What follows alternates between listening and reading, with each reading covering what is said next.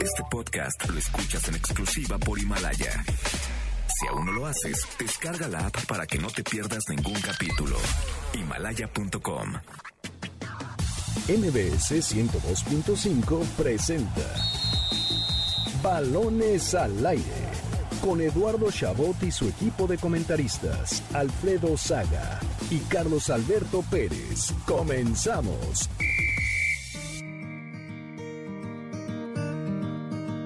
Si ella te quiere, tendrás por dentro esa sensación de tenerlo todo. Tendrás la suerte que solo tienen algunos locos. Si ella te quiere, qué suerte tienes. Si ella te quiere, Si ella te quiere, verás al mundo bailar despacio bajo su foco. Tendrás la fuerza de reponerte de cualquier roto. Si ella te quiere, qué suerte tienes. si ella te quiere, has tocado el cielo. Se abren las puertas del universo cuando te quiere. Ya solo hay una dirección. El desenlace de cualquier sueño está en su boca. Si tú la tocas, ella te quiere. Se pinta el mundo de color. Arrancamos balones al aire en este sábado, sábado 2 de mayo del año 2020. Comienza el quinto mes de este, pues, caótico año que hemos vivido. Pero se empieza a ver la luz al final del túnel a toda nuestra audiencia que nos sigue acompañando. Gracias por sintonizarnos aquí un sábado más. Vamos hacia adelante, vamos a salir de esta. Y bueno, ya estaremos pronto, seguramente desde una cabina volviendo a estar con ustedes. Mientras tanto, un programa muy bonito el que tendremos hoy, la actualidad en el deporte y claro, una entrevista con Luis Miguel Salvador, presidente deportivo de los Venados, que siguen tratando de ver cómo llegar al máximo circuito. Salido, saludo como cada sábado a mi queridísimo Alfredo Saga. ¿Cómo estás, Eddie? Amigos que nos escuchan sábado a sábado en Balones al Aire. Carlos, ¿cómo estás? Y bueno, sí, un, un- un sábado más de, de hablar de, del deporte, que aunque no haya, sigue habiendo uno que otro tema, ¿no? Por ahí. Aunque no haya, sigue habiendo. Alfredo Saga 2020. O sea, Igual, aunque no haya, aunque no haya en deporte, siguen habiendo temas. No, no, no dije nada malo. Te voy a sacar de contexto para hacerte famoso. Y claro, tenemos también a Carlos Alberto Pérez como cada semana para hablar de todos estos temas. Te saludo con un fuerte abrazo, Carlos Alberto. ¿Qué tal, Eddie? Alfredo, feliz de escucharos una vez más, siempre con sus discusiones de siempre, que, tanto bien le hacen a nuestro auditorio. Feliz de escucharlos y un saludo al auditorio también, el más importante en este espacio. Sí, Correcto. Gracias a la audiencia por seguir con nosotros. Empecemos a hablar eh, rápido antes de la entrevista con Luis Miguel de la actualidad en el deporte. Importante mencionar, Alfredo, bien decías, no hay deportes, pero, pero las ligas van tomando decisiones y en Europa esto pasa más que, que en otros lados. El Paris Saint Germain, bueno, más bien en, en Francia se eh, oficializó que terminó la temporada y le dan el título al Paris Saint Germain, el Marseille, el Olympique de Marsella y el René irán a Champions League por quedar en segundo y tercer lugar. Una decisión diferente a lo que tomará eh, la Liga de Portugal, que planea reanudarse a puerta cerrada. Ya es una decisión que se, que se ha tomado, al igual que eh, Italia, que todavía no, no hace nada de manera oficial, pero que insiste en que continúe la liga. Eh, sí, no, creo que cada, cada país, cada liga, lo, lo habíamos platicado, está tratando de, de salvar lo suyo. Muchas ligas también condicionadas de lo que el gobierno obviamente decida para ver si pueden continuar o no. Eh, mucha polémica al principio por la UEFA, que no estaba de acuerdo en que países como Bélgica den por, como terminada en un principio su liga. Se les hizo el ajuste por ese ejemplo de Bélgica. Bélgica rectificó. Y bueno, me parece que los equipos van a tener que tomar decisiones, perdón, las ligas van a tener que tomar decisiones eh, poco a poco y, y insisto con que las decisiones igual no creo que sean definitivas, ¿eh? creo que todo puede cambiar en cualquier momento igual. Y con lo mucho que te gusta a ti la liga belga, ¿verdad? Este, ojalá pueda. Espero que no me estés alboreando y estés entendiendo y teniéndole respeto al programa, pero sí, desde que, desde que mi, mi Paco Memo estuvo ahí, yo soy un fiel seguidor de la Liga de Bélgica. Sí, sí, yo lo sé, por eso lo decía, no por otra, por otra razón.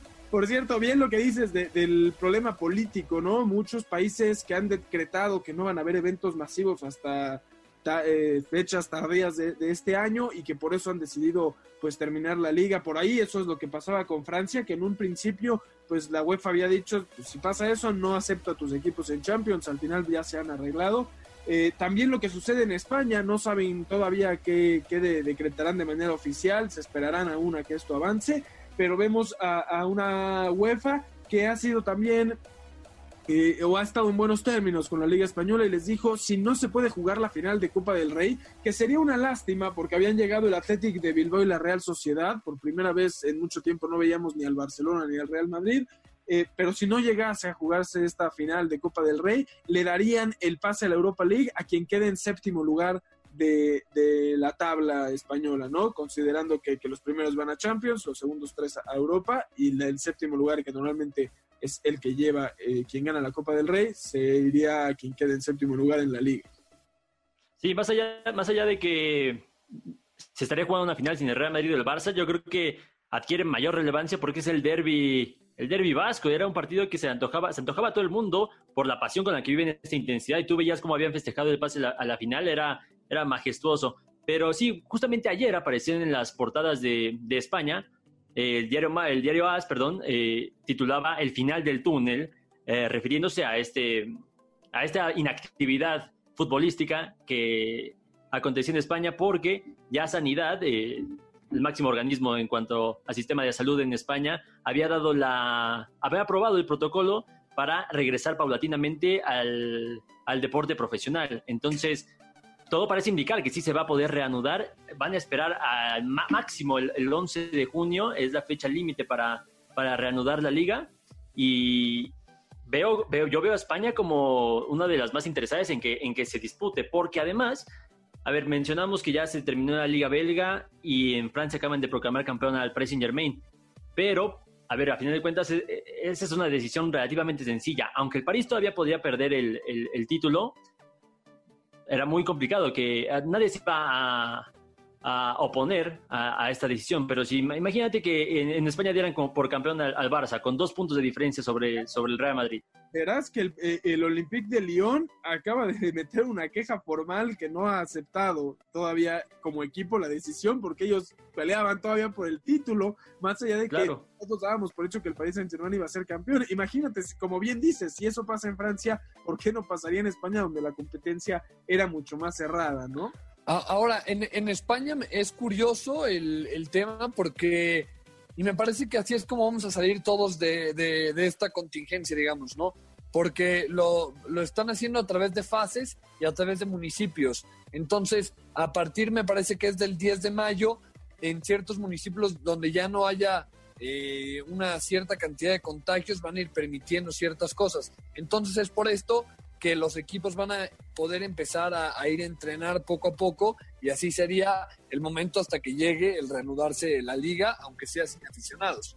Claro, de, de, hecho se supone que van a empezar a ir a entrenar esto, no sé qué tan, tan, tan funcional vaya a ser, de tres en tres. Eh, en la Bundesliga estaba leyendo que tienen para hacer las pruebas, entonces quienes vayan pasando las pruebas de, que salgan negativas del COVID-19, pues podrán empezar los entrenamientos, ¿no? Eh, eh, así empezará, e igual como dices de los aficionados, importante ese tema porque se dice que empezará con un máximo de 25% de capacidad de cada estadio, o sea, se venderán el 25% de los boletos para que todos sean distribuidos, evidentemente separados unos de otros, para que poco a poco se puedan eh, pues ir regresando en las audiencias eh, en vivo en los, en los estadios, que es pues parte fundamental del deporte también.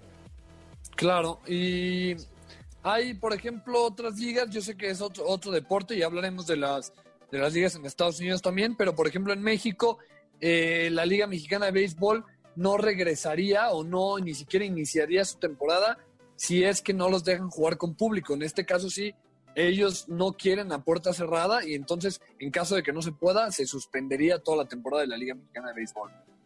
así las decisiones. La NBA es otra que ahorita que hablabas de otros deportes, la NBA se niega a cancelar su temporada aún, todavía quieren seguir eh, jugando esta temporada que estuvo a nada de terminar o de llegar a la fase de, playoffs. La NFL que ya tomó sus determinaciones empezará en octubre, no habrán fechas de descanso y el béisbol también norteamericano que tendrá que ir tomando las decisiones según esto vaya avanzando. Por último, antes de ir al primer corte, eh, comentar lo de los salarios, ¿no? Otro tema que se ha hablado mucho y que ayer mostraba el periódico Cancha en su portada es cómo los equipos de México se verán obligados a reducir eh, salarios, ya, ya no a, ni siquiera compensárselos después, sino a bajárselos de lleno. Y esto, como lo hemos dicho muchas veces, parte del golpe económico que también afecta claramente al negocio del fútbol.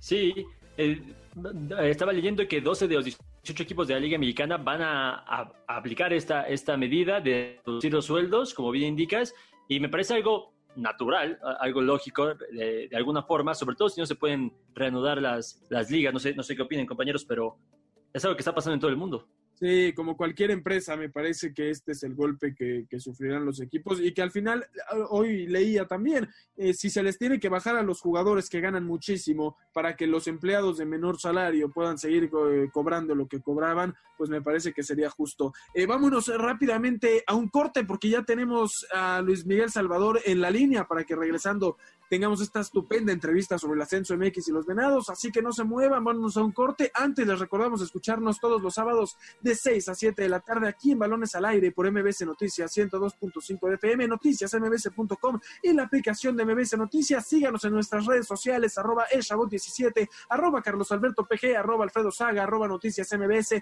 y utilizando el hashtag Balones al Aire, llámenos al teléfono en cabina 5166-1025. Vámonos a un corte y regresamos. Deporte Palomero con Jessica Carvel.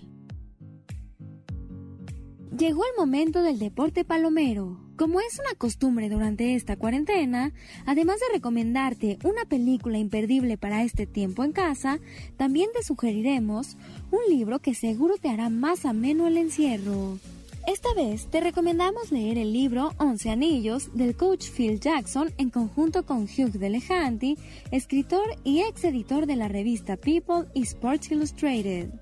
Tras el estreno del documental de The Last Dance en Netflix, seguramente este será un libro que ningún aficionado a los Bulls de Michael Jordan se querrá perder, pues cuenta la historia de Phil Jackson, el genio detrás de los seis títulos conseguidos por el equipo de Chicago y quien logró ganar cinco veces más el campeonato de la NBA con los Lakers de la mano de Kobe Bryant. A través de este libro, Phil Jackson cuenta cómo fue su vida tras llegar a la NBA primero como jugador y después como entrenador, llenándose de experiencia a través de múltiples personalidades hasta convertirse en el coach más ganador del baloncesto estadounidense.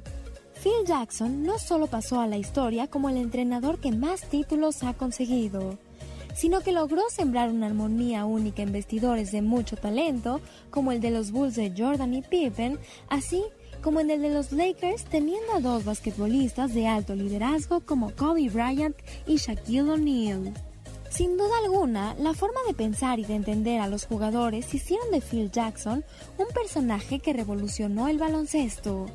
Por lo que si fuiste fanático de los Bulls de Jordan o te deslumbraste con los Lakers de Kobe y Shaq, no pierdas la oportunidad de leer 11 Anillos, la historia de Phil Jackson. No te muevas. Más adelante te recomendaremos un documental que ha explotado desde su estreno esta semana. ¿Sabes de cuál hablamos? Enseguida regresamos. Estás escuchando Balones al aire. En un momento regresamos. Continuamos en Balones al aire. Hace un par de semanas tuvimos aquí en Balones al Aire a Sergio Pérez para platicar eh, sobre Venados, el director comercial del equipo. Eh, iba enterándose de lo que estaba sucediendo, apenas estaba concretando de manera oficial la desaparición de la Liga de Ascenso. Y ahora tenemos aquí en la línea de Balones al Aire a Luis Miguel Salvador, director deportivo del equipo, para seguir un poco con este tema de uno de los equipos que más ha peleado porque pudiera llegar al máximo circuito, porque es de esos clubes que tenía todo en orden y que estaba a la espera de poder llegar pronto a la primera división. Buenas tardes, Luis Miguel. ¿Qué tal? ¿Cómo están? Buenas tardes, un gusto saludarlos. Buenas tardes, Luis Miguel. ¿Cómo se afronta esta situación? ¿Qué se piensa en el club? ¿Qué, qué, esperanza se tiene de, poder eh, salir o, entrar a la Liga de Desarrollo? No es, no es la esperanza que se tiene en estos momentos. Sí, ha sido, ha sido todo un proceso difícil, complicado, ¿no? Todo lo que ha sucedido, además, eh, la forma, ¿no? Como que fue eh, un tema que se quiso de, desahogar de manera express eh, hacerlo en una semana todo, porque acuérdate que en una semana se fue, eh, se dio la junta de la Asamblea de Dueños de Liga Ascenso un lunes, el martes se ratifican unos votos y el viernes se está haciendo la Asamblea de la Primera División, ¿no? Entonces es una situación difícil, complicada. ¿Por qué? Porque, bueno, eh, yo en lo personal sigo creyendo que el ascenso es parte fundamental en el desarrollo del fútbol de cualquier país. Así como hay un premio para el que hace bien las cosas, eh, también hay un castigo para el que las hace mal, ¿no? Y entonces el ascenso, eh, por más que mucha gente lo quiera demeritar o, o, que haya información o estadísticas, es fundamental. Es el nivel más cercano a la primera división, no te lo va a dar la sub-20, no te lo va a dar ninguna sub. Y el hecho de que de la noche a la mañana digan esto se acabó, pues es, es triste, ¿no? Y más porque tú acabas de decir algo bien importante ahí. En el caso de Mérida, el dueño Rodolfo Rosas lleva ocho años invirtiendo su patrimonio, lleva ocho años impulsando el deporte, lleva ocho años eh, luchando para, para aspirar ese sueño y, que de la noche a la mañana el valor que tenía él de una franquicia de Liga de Ascenso de tener un X valor, eh, queda sin valor, ¿no? Entonces, eh, es, eso también es un daño al, patrimonio de, Rodolfo. Y bueno, los proyectos, empiezas esto con, proyectos de, buscar el ascenso en el mediano y largo plazo, a tener una estructura deportiva y que de la noche a la mañana se acabe, pues es, es difícil, ¿no? Entonces, eh, ahorita estamos en un tiempo que no sabemos qué va a pasar. ¿Por qué? Porque yo creo que primero eh, se tiene que tener toda la, ahora sí, la información, todo, todas las reglas, todo lo que puede venir sobre la mesa, que me refiero las reglas de la nueva liga, que ya no es de desarrollo, es ahora de expansión, eh, qué va a pasar en el futuro, cómo van a ser, se va a jugar en estadios o se va a jugar en campos deportivos, va a haber seriedad, no va a haber seriedad, o sea, todo eso que va a ser bien importante que los dueños tengan información para que tomen la, decisión, porque acuérdate que aquí también eh, hay que ver si va a haber probabilidades, posibilidades, si en el corto plazo se pueden adquirir franquicias, cuántas franquicias van a haber, nada más la 19 y la 20, o puede haber 21, 22, 23, 24, si eso va a ser real o va a ser eh, nada más, hoy se dice que sí y mañana lo cambian, o sea, toda esa información es la que se está esperando para que en este caso, sobre todo el dueño, eh, tome decisiones de qué es lo que le gustaría seguir. Claro, Luis Miguel.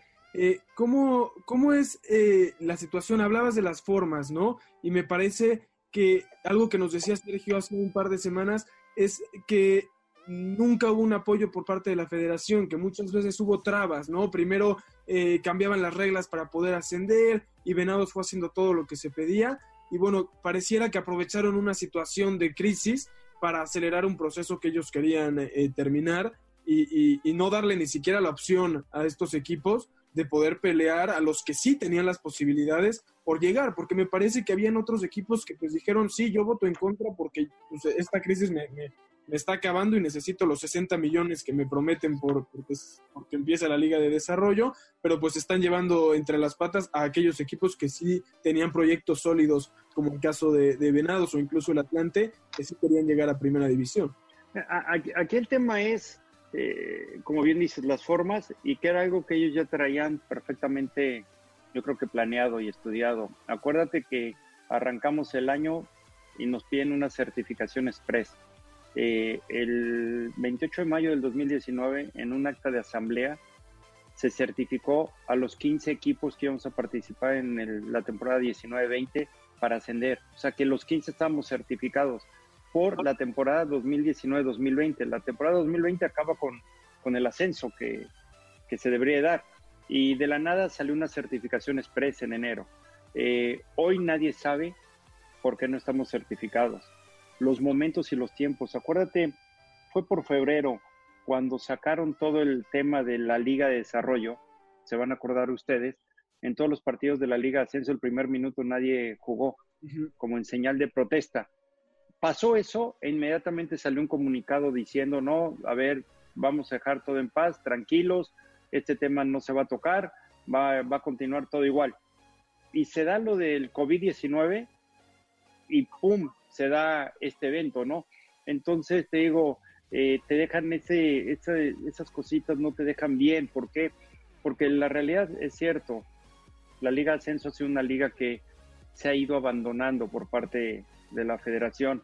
Nunca, o bueno, voy a hablar de los últimos años, no lo han visto como su producto, no han tenido voluntad de verlo como algo suyo y por lo mismo buscar el cómo sí eh, desarrollarla, cómo sí fortalecerla, cómo sí hacerla crecer. Todo ha sido, todas las medidas o decisiones pues, han sido para irla abandonando, que la certificación y que te ponen la certificación y después muchas trabas y muchos detalles de la certificación. Eh, yo sé que, eh, lógico, eh, ha habido casos en equipos de primera división de problemas, de adeudos, de situaciones complicadas, ¿no? Pero, pero eso son aparte, o sea, no todos son así. Entonces, yo creo que a la Liga Ascenso la han ido descuidando, se fue descuidando, se fue abandonando todas esas medidas que tomaban asustaban a patrocinadores, no les daban certeza, no les daban seguridad. Y, te digo, te queda ese, a mí en lo personal me queda ese mal sabor de que, ¿por qué no se hicieron las cosas buscando fortalecerla? ¿Por qué no sentarse a ver, señores, estamos en esta situación, ¿qué se puede hacer? ¿Por qué? Eh, ok, hay un fondo de, de 60 millones que van a repartir 5 a cada equipo para ayudarlo ¿Y por qué decir que si, cancel, si aceptas cancelar el ascenso para la liga de esta liga de expansión te van a dar 20 millones al, al año de apoyo? ¿Por qué no hacer eso teniendo liga de ascenso? ¿Me explico? O sea, como que no me cuadra que si dices que, que renuncias al ascenso, te doy dinero. Si dices que no, no te lo doy y arréglatela como puedes. ¿Por qué no hacer ese, ese, esa, esa combinación? Que es a lo que me refiero. Haces la mesa de trabajo, oye, a ver, hay, a lo mejor te dicen, no hay 20, vamos a poder dar 10, 12, órale, oye, y hay que a lo mejor poner tope salarial, sí, tres extranjeros, Empieza, empiezas a buscar a lo mejor que todos los equipos tuvieran convenio deportivo con equipos de primera división, que fuera obligatorio el convenio deportivo, que los sub-23 o los sub-20 que ya no pueden jugar con sus equipos, forzosamente tengan que pasar por Liga Ascenso antes de jugar en Primera División para que lo hagas una liga atractiva, porque hoy los jugadores sub-20, cuando ya no dan la edad de sus equipos, y te lo digo porque a mí me tocó muchos años en, en el Monterrey, a los jugadores, cuando les decías que los ibas a prestar a la Liga Ascenso para continuar su carrera, lo veían como un castigo, como un retroceso. Cambia el chip, hazlo como algo aspiracional, que sepan que tienen que pasar mínimo un año para llegar a Primera División. Entonces, le puedes empezar a hacer movimientos para eh, eh, evolucionarla, para mejorarla, fortalecerla. Imagínate al exterior, si eh, empresarios ven que hay equipos de primera división atrás, que hay jugadores buenos, que tienen potencial, que son los próximos a jugar a primera división, lo vas a hacer una liga fuerte, que hay un apoyo económico por parte de la federación, lo van a ver serio, lo van a ver formal y van a entrar nuevos patrocinadores. Pero nada de esto pudo haber, nada de esto sucedió, fue todo eh, se hace así y estamos en el punto que, bueno, que no sabemos todavía lo que va a seguir. Claro. Curioso que, sucedió un torneo después de que el San Luis subiera, que era como la inversión que pareciera el más también quería eh, tener en primera división la, ah, Hace un año, hace un año a nosotros nos gana el San Luis la semifinal en su cancha. Y te digo, a mí no se me olvida ese partido porque empatamos en Mérida y en San Luis nos ganan pero al acabar el partido, el estadio completo de San Luis estaba coreando a Venados, porque la verdad hubo un momento que la gente, eh, el partido eh, íbamos 2-1 favor San Luis, pero yo te puedo apostar que los últimos 20 minutos del partido, todo fue en el área del San Luis y la sacaban en la línea, pegaban en los postes. La gente estaba angustiada, la gente preguntaba, oye, con el empate queda el San Luis fuera y no, no, no quedaba, ya se quitó ese criterio, teníamos que ganar, pero había mucha incertidumbre en la gente y bueno, meten ellos el 3-1 ya al minuto 94 en una descolgada, pero a lo que voy, que imagínate, acaba el partido, jugaste contra el equipo más poderoso en una plaza muy difícil como es San Luis, y la gente despidió a, Venados coreando el nombre, aplaudiéndole.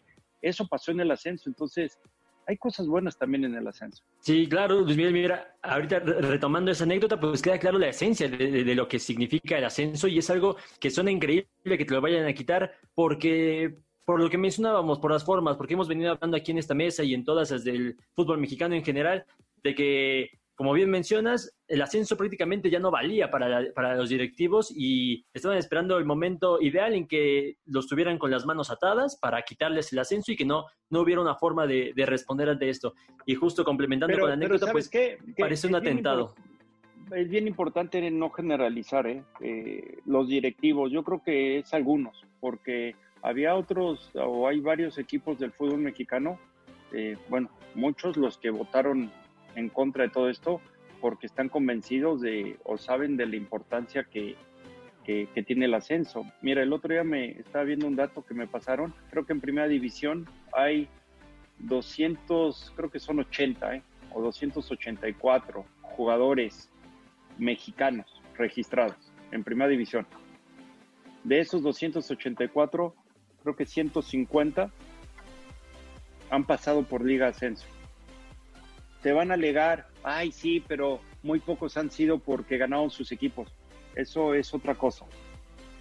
150 jugadores han pasado por Liga Ascenso. Algo se hace o algo ha servido la Liga de Ascenso, que hay 150 jugadores que actualmente están en la primera división. Entonces, sea porque ganaron sus equipos o porque los escautearon otros equipos porque les vieron potencial y los tienen en su equipo de primera división. Entonces, eh, a ver, te das cuenta de que hay cosas buenas también a lo mejor había, como te digo, cosas malas, que la situación económica, que está abandonada, que nunca, ¿cuándo has visto anuncios continuamente de promocionando la Liga Ascenso? Nunca, no, no fue, no era un producto para ellos. Tú, eh, tú pones la tele el fin de semana y hay canales que te anuncian los juegos de la segunda división de España.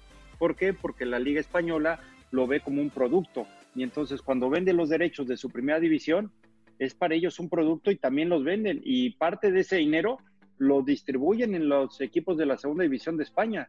Entonces empiezas a hacer ese círculo eh, virtuoso, ese círculo de fortalecer que aquí no lo no, no, no se quiso o yo le llamaría no hubo voluntad de hacer un último esfuerzo, de sentarnos, de hacer mesas de trabajo, de sacar conclusiones y decir, ¿saben qué, señores? A ver, vamos a buscar evolucionar, vamos a buscar cambiar esto. Tenemos aquí, vamos a darnos dos años, con, y ojo, con lo que yo te decía, con el apoyo económico y todo. Tenemos dos años para cambiarle a la Liga Ascenso, que, que se vea de otra forma, que se vea fuerte eso. Si en dos años no hay un cambio radical, nos vamos a sentar y vamos a tener que hacer ya cambios fuertes. Y también eso te ayuda, primero, a que todos se involucren a fortalecer la liga y dos, a que también los dueños se puedan ir preparando por si no funciona, eh, tener, eh, tener otras alternativas. Me explico, en cambio aquí fue de la noche a la mañana el, el sablazo. Eh, Luis Miguel, habla mucho de, las diferentes soluciones que podrían haber, ¿no? me parece que eso es importante. comentaba también en la semana eh, que se podría voltear a ver otros modelos. Como bien dice, en, España la segunda división es un negocio. En Inglaterra hasta la cuarta división tiene derechos televisivos, tiene todo sigue funcionando como un negocio para la liga inglesa. Y, pareciera que, en México ni siquiera se, tuvo la posibilidad o no se quiso tener la posibilidad de imitar estos modelos que son muy atractivos y, y que han funcionado, ¿no? Es que sabes qué, es curioso, nos comparamos o decimos que estamos entre las 10 mejores ligas del mundo o, queremos copiar lo que conviene, pero no, no, no copias todo el paquete. Tú acabas de hablar de Inglaterra, para que se den una idea y que la gente conozca. El equipo que asciende de la segunda división a la Liga Premier, solo por ascender, ya se lleva 140 millones de dólares para ayudarlo a fortalecer para, para que jueguen la Liga Premier. Pero espérate, si ese equipo que apenas ascendió por cosas del fútbol desciende, también hay una cobertura que le dan 100 millones de dólares durante los siguientes dos años estando en segunda división para que cubra todos esos gastos y todos esos compromisos que adquirió cuando ascendió a la Liga Premier. Entonces, y si te vas a la Liga España, yo te puedo sacar el dato de cómo se distribuye los derechos de, de televisión o los ingresos, eh, los derechos que les dan a los equipos por las transmisiones, y, son apoyos, pero, pero vuelvo a lo mismo, es su producto, tienen voluntad y, te vas a, a, Francia es lo mismo, y te vas a Italia es lo mismo, en Alemania es lo mismo. Entonces, para lo que nos conviene, decimos si queremos copiar. Y para lo que no nos conviene, ah, no, no, eso, eso no se toca el tema. O sea, yo creo que puedes aspirar, yo, yo ya ahí o leía que hablaban que de las ligas de desarrollo, oye, que, estamos, que, que, nos tenemos que copiar las ligas de desarrollo eh, o del primer mundo, así son las ligas del primer mundo, eh, tomando a su segunda división como un producto. Porque las ligas deberían de ser una liga de desarrollo en sí y que además tuviera el premio de poder... Eh, Pero es que, fíjate, nadie me ha dicho, me ha sabido explicar qué es una liga de desarrollo. O sea, me vas a decir que una sub-23 es una liga de desarrollo, a mí no me engañan. ¿Por qué? Si un equipo de primera división no ha sido capaz de darle oportunidad de desarrollar a uno sub-23 es porque no lo tiene contemplado en su plantel. Todos los equipos normalmente a los que ya no entran eh, pueden jugar en la sub-20 y tienen la calidad y tienen todo para competir, se los queda en primera división, los desarrolla y los acaba jugando. A los que ya no, seguramente les dan salida. Aquí como que le pusieron ese nombre de liga de desarrollo para desarrollarlos a los menores de 23 años ¿por qué no los desarrollan sus equipos de primera división? Es porque, porque a lo mejor no los ven con ese potencial. Entonces, eh, era, eh, yo, yo digo, era como darles una salida elegante. Pero lo puedes hacer, a ver, pues, se vale. Oye, hay muchos jugadores, darles una salida bien, pero en una liga competitiva, en una liga donde puedan aspirar a ascender, en una liga donde se hacen bien las cosas, a lo mejor algún equipo los puede eh, reclutar eh, que tengan un nivel de competencia alto.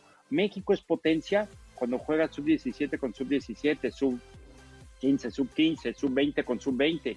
Este es otro paso, porque los chavos sub-20 que ya no dan sub-20, vas a jugar contra de 25, 28, 30, te ayuda a formar, te ayuda a, ahora sí que a desarrollarte mejor y como te digo, es el nivel más cercano a la primera división.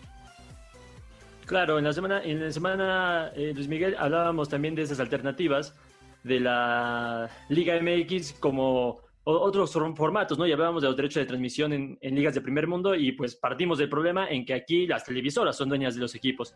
Entonces, eh, vaya, es un problema que no se soluciona tan, de, de, forma tan, tan sencilla. Creo que habría que limpiar toda la casa antes de poder tener ese tipo de alternativas que son las ideales, que son las idóneas. Pero ahora también eh, bueno, lamentablemente ya está, ya está tomada esta decisión, por lo menos por ahora, en lo que, en lo que reciben toda la información para recibir eh, pues la reglamentación. Ahora sí, yo quiero preguntarte a ti, Luis Miguel, como director deportivo, una persona que ha estado en primera división más de 15 años en un solo club, ¿qué tanto interés te, despierta como, como, como, profesional este, este nuevo reto? Porque al final de cuentas, pues te cambiaron la, la, el tablero de la noche a la mañana. Sí, mira, fíjate yo, no, no, lógico, como estamos esperando y el dueño del equipo está esperando toda la información, pues también seguramente en algún momento vamos a platicar para ver qué sigue, ¿no? A mí cuando me invita, yo no conocía a Rodolfo Rosas, eh, a mí una persona me hablan en principios de diciembre del 2019, me hablan y me dicen, Luis Miguel, eh, quiero hablar contigo el dueño de Mérida, eh, de los Venados, de Yucatán, ¿le puedo dar tu teléfono? Claro, este, yo no lo conocía, me habló, me, me invitó, me fui a Mérida y en ese momento me dijo, oye, tengo este problema, el equipo está en el último lugar del porcentaje, fue justo hace un año, imagínate, está en el último lugar del porcentaje, estoy cinco puntos abajo del que sigue, que era el Tampico Madero, eh, y me queda un torneo, me queda un torneo para salvar al equipo, y si no, pues, tendría que bajar a segunda división o pagar la multa. Ya ves la, la multa que hay para quedar. Eh, y me recomendaron contigo, me dijeron que tú me podías ayudar, que tú eres una persona ideal para, para, para rescatar, o bueno, para apoyarme en este eh, tema que traigo. Yo, lógico, antes de ir con él, me puse a ver qué estaba pasando en, en Venados, ¿no? Y vi muchas cosas, muchos expulsados, habían tenido ocho expulsados en 14 partidos más de la mitad del torneo, de los partidos del torneo jugaste con uno menos, el equipo más goleado, menos goleado, o sea, muchos detalles que cuando me senté con él yo le di una radiografía, le digo, ¿sabes qué? Veo esto, esto, esto, yo creo que hay indisciplina, pum, eh, y me dice, ¿me ayudarías? Y le digo, va. Me dijo, ¿en serio? Le digo, sí, me gustan los retos, va. Vamos a salvarlo, nada más te pido, déjame decidir. Yo el entrenador y los jugadores los platicamos con tu equipo directivo porque van a conocer todavía más junto con el entrenador, tu equipo directivo y yo, platicamos de los jugadores para, para el equipo porque sí necesitamos, sí, sí. Eh, digo, empezamos hacia el proyecto, una mesa de trabajo, ese día contratamos siete jugadores y el equipo no solo se salvó, quedamos como ocho puntos arriba del Tampico nueve y acabamos jugando la semifinal con San Luis. Acaba el torneo y me dice, oye, me tienes, vamos a seguir con esto, ahora hay que ir preparando el proyecto para irnos preparando para estar en el mediano largo plazo en primera división, que es la, ya ves, la sub 13, sub 15, la femenil, tenemos que ir estructurando todo eso. Hoy Mérida lo tiene, entonces ese así partió el proyecto inicial. Hoy no sé qué vaya a pasar, yo no sé si eh, él me diga, ¿sabes qué? Yo ya no voy a seguir en el fútbol o voy a seguir en el fútbol eh, porque para mí, porque él considera importante que siga en el estado. Eh, va a ser liga de, voy a participar en la liga de expansión, pero ya no voy a, ya no hay más eh, para adelante. O a lo mejor me dice, ¿sabes qué, Luis Miguel? Vamos a participar porque hay posibilidades de que en un futuro se puedan comprar franquicias y, y, eso es interesante porque si puedes comprar franquicias y, y, tienes esa tranquilidad de estar en primera, pues puede haber empresarios que le entren, ¿no? Unos empresarios, eh, es una inversión segura. Nosotros teníamos el, el proyecto de la, construcción de, la construcción de, de, un estadio nuevo, que ahorita se frenó. Pero entonces, no sé, a lo mejor me dices, es que esto sigue y en lo que se construye el estadio hay que seguir ahí en la liga de expansión. O me dices, ¿sabes qué? Ya ahí muere. Entonces te digo, no sé, hay que esperar a ver, a ver que tenga toda la información y sobre todo pues, es una decisión de él principalmente. Claro, que ojalá sí suceda, ¿no? Porque lo que más quisiéramos es ver a uno de, estos equipos que han tenido toda una planeación y que han hecho bien las cosas, estar en el máximo circuito. Una última pregunta, Luis Miguel Salvador. Hablábamos de el tiempo que estuvo en primera división con, con Monterrey en una época muy gloriosa.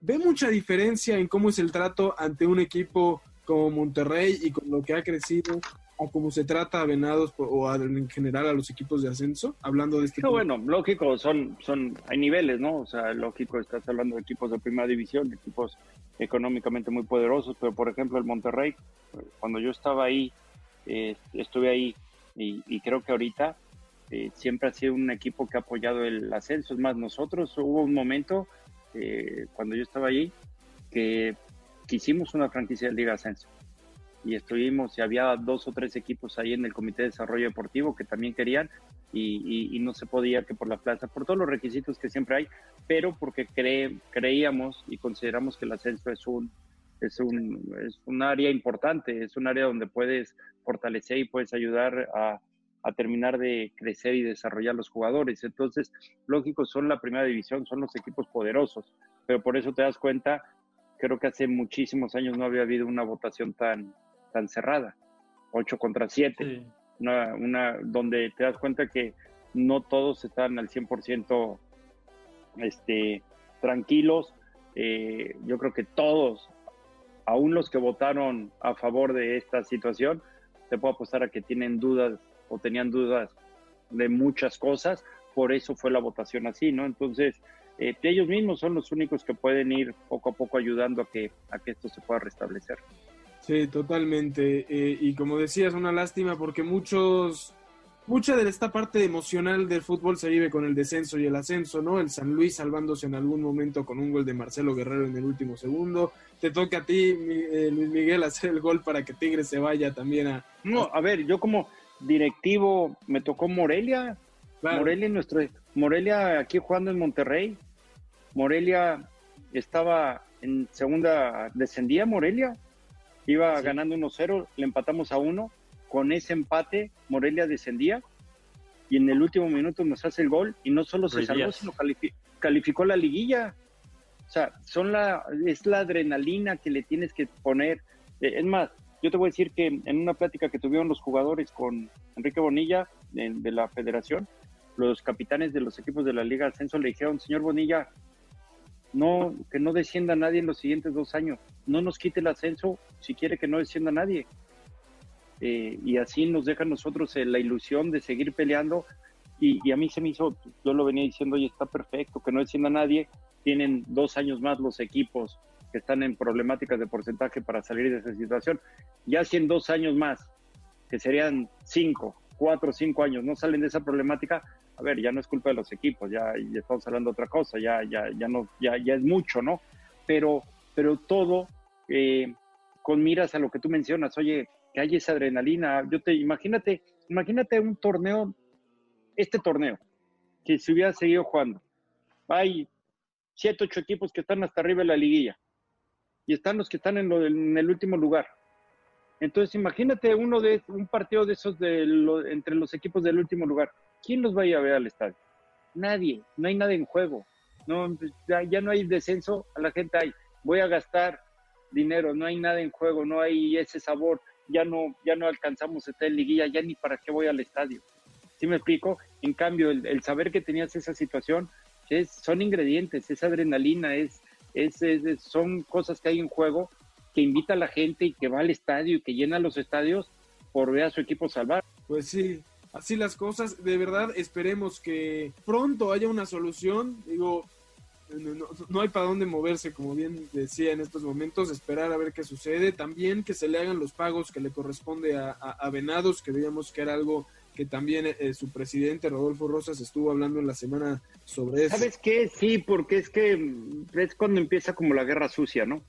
¿Sí tenemos tiempo? Sí, es, como, es cuando empieza la guerra sucia, ¿no? Ya ves que Venados ha sido uno de los equipos que ha estado en contra de esto, eh, que no queríamos que esto sucediera. Y, y, y, no sé si por lo mismo se empieza la guerra sucia, ¿no?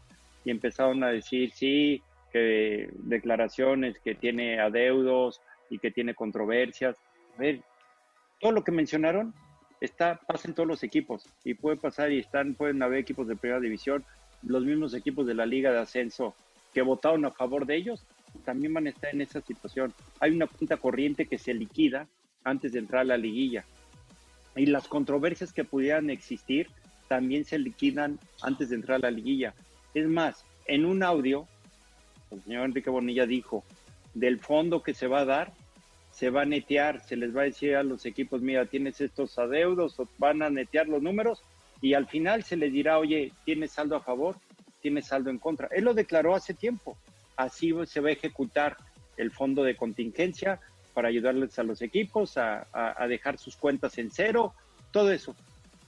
Y luego sale a criticar, a señalar. Si, pregúntame qué cuentas hemos recibido. Ninguna. Entonces, eh, es como una guerra sucia que yo más que nada lo veo como una manera de, a ver, eh, la palabra, quiero ver, eh, la palabra, ay, como, ¿cómo te puedo decir? Una manera de, de, de querer hacerle ver al entorno que tienen razón y que nosotros estamos mal. Eh, cuando no es así, oye, lo que habló es lo más normal. Todos los equipos pasamos por eso. Eh, entonces no puedes, por esta, no puedes, por no estar a favor de tus medidas, eh, querer atacar. Y por eso fue la contestación del dueño del equipo, que dijo, ¿saben qué? A ver, esta guerra sucia, estoy preparado, ¿eh? O sea, ¿por qué? Porque sí, oye, no se vale, no se vale querer demeritar a los equipos por estas situaciones. No, de por sí hay una molestia real ya en el equipo por no poder ascender de, la noche a la mañana. Y bueno, evidentemente este tema no viene a ayudar en nada la situación. Luis Miguel Salvador, presidente deportivo de los Venados de Yucatán, muchísimas gracias por estos minutos. De verdad que ojalá se pueda solucionar esto en algún momento. Suponemos que cuando eh, el mundo empiece a reactivarse, también pueda haber ma mayor facilidad para que se muevan y, Venados pueda seguir con este proyecto que me parece sería muy benéfico para, para la primera división y para la liga en general. Ojalá, ojalá se pueda, te digo, hay que esperar, hay que, te digo, ahora sí conocer qué reglas de juego va a haber eh, de la nueva liga, si va a haber, como te dije, platicábamos, eh, posibilidad de comprar franquicias, o sea, tener todo eso claro y transparente y formalizado para cuidar lo que sigue. Me quiero explicar, porque si hoy le dicen al dueño de Mérida o a cualquier dueño, oye, sí se va a poder eh, comprar franquicias y le invierte su patrimonio, mejor instalaciones, estadios, pa, pa, pa, y a la mera, no, ya no. Este, son patrimonios, o sea, que estén las reglas claras para que todos sepan dónde van a estar parados. Totalmente de acuerdo. Claro. Luis Miguel, eh, un fuerte saludo, muchísimas gracias por la entrevista. Esperamos también verte pronto en la primera división. Ojalá sea con Venados y este y si no, pues verte, verte de regreso en la, primera división.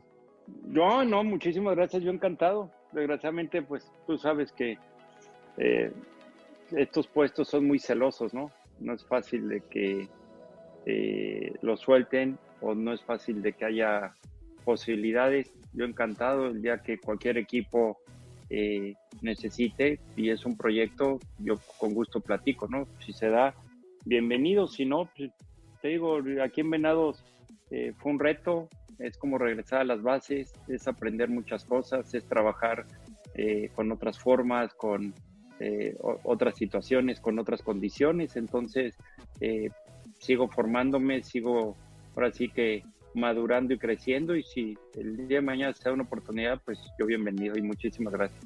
muchísimas gracias a usted, Luis Miguel, por este tiempo y nuevamente le deseamos lo mejor de las suertes. Igualmente un abrazo, cuídense y gracias por todo. Gracias, hasta luego. Hasta luego, bye. Vámonos rápidamente a un último corte. Antes les recordamos escucharnos todos los sábados de 6 a 7 de la tarde aquí en Balones al Aire por MBS 102.5 FM, noticias mbs.com y la aplicación de MBS Noticias. Además, llámenos al teléfono en cabina 5166125 y Síganos en nuestras redes sociales, arroba elshabot17, arroba Carlos Alberto PG, arroba Alfredo Saga, arroba Noticias MBS y utilizando el hashtag Balones al Aire. No se muevan, regresamos con más aquí a Balones al Aire. Un día como hoy con Eduardo Chabot.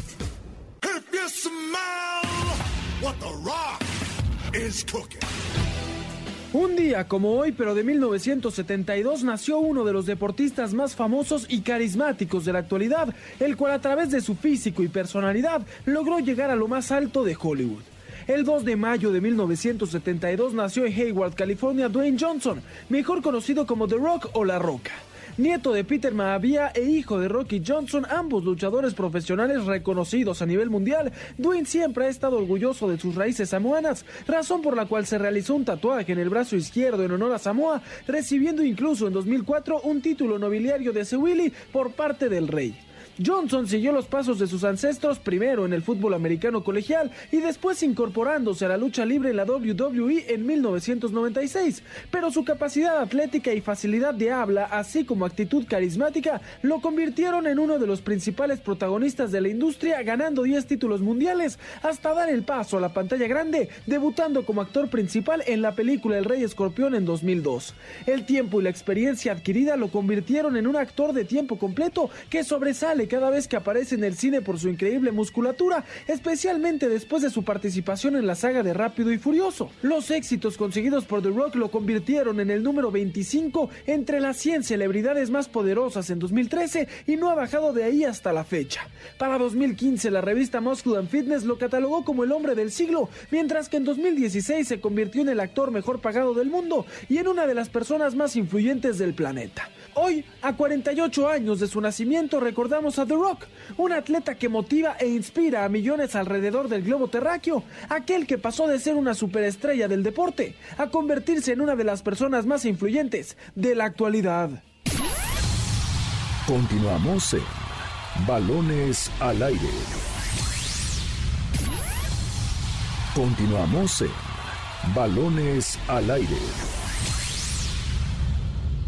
Deporte Palomero con Jessica Kervel. En el Deporte Palomero de esta semana, continuamos con estrenos deportivos que Netflix ha hecho en su plataforma. Pues así como semana a semana podemos disfrutar de revivir la historia de Michael Jordan y los Bulls de Chicago en The Last Dance, ahora los fanáticos del Barcelona podrán hacer lo mismo con su equipo en la docuserie Match Day, dentro del Fútbol Club Barcelona. Esta serie documental de 8 capítulos de alrededor de 45 minutos de duración cada uno muestra la intimidad de los jugadores de uno de los equipos más importantes no solo de España, sino de todo el planeta durante la última temporada, mostrando a los futbolistas no solo como deportistas, sino también como personas y amigos con comentarios directamente proporcionados por los jugadores sobre lo que significa el Barcelona, así como su pasado y la familia, este documental muestra la forma en que se realizan las cosas dentro del club culé, especialmente en una temporada que terminó con más fracasos, siendo eliminado de la Copa del Rey y la Champions League y pudiendo observar de primera mano el impacto de estos resultados en el vestidor del equipo catalán. Sin lugar a dudas, una serie que todo amante al fútbol y al balompié español no se puede perder en estos días de encierro y donde podrá ser un par de ojos más dentro del vestidor del Barcelona durante una temporada única. Estamos de vuelta en Balones al Aire. Ahí escuchábamos el deporte palomero de Jessica Kerbel para que no se sigan perdiendo estos estrenos que tiene, que tiene Netflix y las diferentes plataformas. Antes de irnos, unas conclusiones. Eh, Carlos Alberto Pérez, ¿qué te pareció lo que nos comentó Luis Miguel Salvador en esta increíble entrevista que tuvimos con él? Sí, bueno, destacar, destacar eh, sobre todo que evidentemente hay un quiebre, en, no solo para los que están en la segunda división, sino también eh, los equipos que votaron en contra de la primera división. Yo creo que esto es algo que se debe de, poner eh, en contexto. Nos mencionaba explícitamente Luis Miguel Salvador, no hay que generalizar cuando decimos que los directivos abolieron el descenso. Fue prácticamente la mitad de ellos, por un voto se decidió esta situación y y pues ni modo, así, así toca aceptarlo. Evidentemente va a haber una disminución de interés, yo se lo, yo se lo preguntaba directamente a Luis Miguel Salvador, porque tanto a, a nivel profesional, él como persona, ¿cómo se va a sentir eh, motivado y, mencionaba y nos ponía el ejemplo de, la última semifinal contra San Luis, la forma en que se salvó cuando él estaba en la directiva de Monterrey, eh, vio cómo se salvaba el Morelia en, la última fecha con aquel gol de, de Díaz. Entonces, a ver, eh, aquí están, están atentando en contra de, de la esencia deportiva. Yo creo que es lo que más reclamamos todos. Y yo creo que yo noto en las palabras de Luis Miguel Salvador que habían otras, otras formas de, sacar adelante esta liga de ascenso, no, no eliminando así de tajo eh, el ascenso y descenso deportivo. Sí, me, quedo con eso también, ¿no? Él habló de diferentes formas, hablamos incluso de diferentes modelos alrededor del mundo que funcionan, y me quedo con una frase que dijo eh, sobre cómo haces una liga de, o sea, que la misma, el, mismo ascenso es una liga de desarrollo, que él no entiende qué significa una liga de expansión o liga de desarrollo, que qué significa. Y claro, la pregunta es por qué tener una liga de desarrollo eh, sin que el ascenso sea una misma liga de desarrollo con un premio con el ascenso, especialmente para aquellos clubes que tenían la, estabilidad económica y, aquellos modelos que se podían copiar en el cual se apoya a los equipos de ascenso a que puedan seguir trabajando y llegando a un máximo circuito y generando empleos, por supuesto. Alfredo Saga, antes de irnos, quisiera que nos comentes un poco de este proyecto que ayer lanzó mediotiempo.com acerca de, por ahí es como una, una liga de béisbol. ¿Qué se tiene en mente, Alfredito? Sí, este, así como lo, como lo dices, este, se está organizando con la Liga Mexicana de Béisbol para ellos también seguir con actividad y que la gente amante al rey de los deportes en nuestro país no se quede sin nada. Llega esta Home Run Derby digital, así que los jugadores de, de cada equipo van, va a haber un elegido que va a ser el participante de este Home Run Derby digital a eliminación directa, nada de que varios partidos, eliminación directa, ganas o te vas a casa Así que a partir del 6 de mayo ya tendremos algo más que analizar, ¿no? Tú que andas muy metido en esto de los videojuegos. Sí, perfecto. Me, parece una gran idea para que sigamos disfrutando de alguna forma del deporte mientras regrese. Ya estamos cerca de regresar mínimo al deporte, de empezar a salir. Esperemos, ¿no? Y regresar. Muchas gracias, compañeros, por un sábado más aquí en Balones al Aire. Alfredo Saga, gracias por tu tiempo. Muchas gracias a ti, Eddie. Muchas gracias, Carlos. Y bueno, a seguirnos escuchando sábado a sábado, ¿no? Sí, aquí estaremos seis de la tarde, balones al aire. Carlos Alberto Pérez, muchísimas gracias. A ustedes, compañeros, Alfredo Eduardo, un abrazo a todo el auditorio. Que esté muy bien, mucho ánimo y, feliz de, ver la luz al final del túnel, ¿no? Totalmente de acuerdo. Yo soy Eduardo Chabot y queremos agradecerle también a toda nuestra audiencia que nos sigue sábado a sábado y es parte de este programa. Aquí seguiremos y poco a poco regresaremos a la normalidad. Eh, gracias también a Jessica en la producción, a Michael y Isabel en los controles. Esto fue Balones al Aire. Nos escuchamos el próximo sábado en punto de las 6 de la tarde aquí en MBS 102.5 de FM. MBS presentó Balones al Aire con Eduardo Chabot y su equipo de comentaristas, Alfredo Saga, Ramón Cáceres y Carlos Alberto Pérez. Hasta la próxima. Este podcast lo escuchas en exclusiva por Himalaya. Si aún no lo haces, descarga la app para que no te pierdas ningún capítulo. Himalaya.com